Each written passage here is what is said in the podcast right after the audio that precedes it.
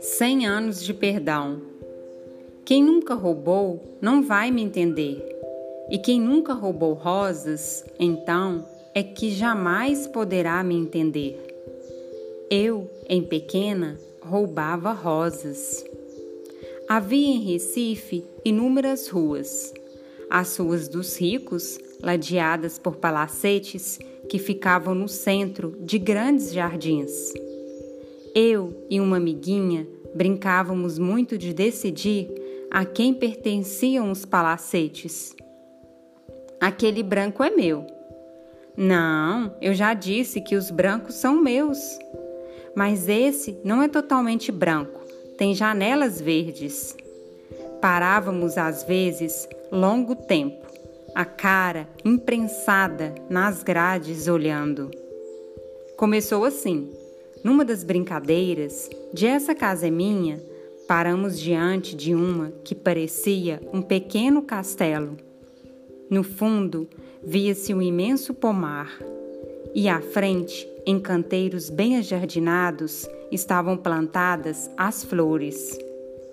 Bem, mas isolada no seu canteiro estava uma rosa apenas, entreaberta, cor de rosa vivo. Fiquei feito boba, olhando com admiração aquela rosa altaneira, que nem mulher feita ainda não era. E então aconteceu. Do fundo de meu coração, eu queria aquela rosa para mim. Eu queria. Ah, como eu queria! E não havia jeito de obtê-la. Se o jardineiro estivesse por ali, pediria a rosa, mesmo sabendo que ele nos expulsaria como se expulsam moleques. Não havia jardineiro à vista, ninguém. E as janelas, por causa do sol, estavam de venezianas fechadas. Era uma rua onde não passavam bondes, e raro era o carro que aparecia. No meio do meu silêncio e do silêncio da rosa havia o meu desejo de possuí-la como coisa só minha. Eu queria poder pegar nela, queria cheirá-la até sentir a vista escura de tanta tonteira de perfume. Então não pude mais. O plano se formou em mim, instantaneamente, cheio de paixão. Mas, como boa realizadora que eu era, raciocinei friamente com minha amiguinha, explicando-lhe qual seria o seu papel vigiar as janelas da casa ou aproximação ainda possível do jardineiro, vigiar os transeuntes raros na rua, enquanto isso, entreabrir lentamente o portão, de grades um pouco enferrujadas, contando já com um leve rangido, entreabrir somente o bastante para que meu esguio corpo de menina pudesse passar. E pé ante pé, mas veloz, andava pelos pedregulhos que rodeavam os canteiros. Até chegar à rosa, foi um século de coração batendo. Eis-me afinal diante dela.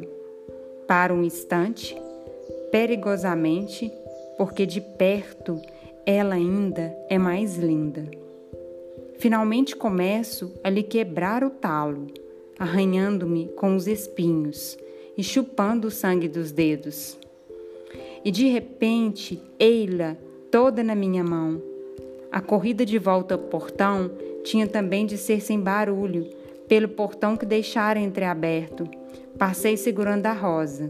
E então, nós duas, pálidas, eu e a rosa, corremos literalmente para longe da casa. O que é que fazia eu com a rosa? Fazia isso. Ela era minha. Levei-a para casa, coloquei-a num copo d'água, onde ficou soberana, de pétalas grossas e aveludadas, com vários entretons de rosa chá. No centro dela, a cor se concentrava mais e seu coração parecia vermelho. Foi tão bom, foi tão bom que simplesmente passei a roubar rosas. o processo era sempre o mesmo: a menina vigiando, eu entrando, eu quebrando o talo e fugindo com a rosa na mão. Sempre com o coração batendo e sempre com aquela glória que ninguém me tirava. Também roubava pitangas.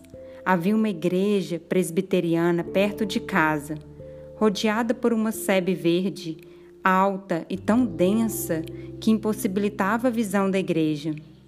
Nunca cheguei a vê-la, além de uma ponta de telhado.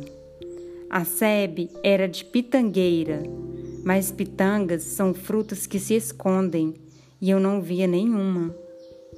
Então, olhando antes para os lados para ver se ninguém via, eu metia a mão por entre as grades, mergulhava dentro da sebe e começava a papar até meus dedos sentirem o úmido da frutinha. Muitas vezes, na minha pressa, eu esmagava uma pitanga madura demais, com os dedos que ficavam como ensanguentados. Colhia várias, que ia comendo ali mesmo, umas até verdes demais, que eu jogava fora. Nunca ninguém soube, não me arrependo. Ladrão de rosas e de pitangas tem cem anos de perdão. As pitangas, por exemplo, são elas mesmas que pedem para ser colhidas, em vez de amadurecer e morrer no galho virgens. Terminei de ler o conto Cem Anos de Perdão, da obra Felicidade Clandestina, da autora Clarice Lispector. Eu sou Joyce Castro e leio para você.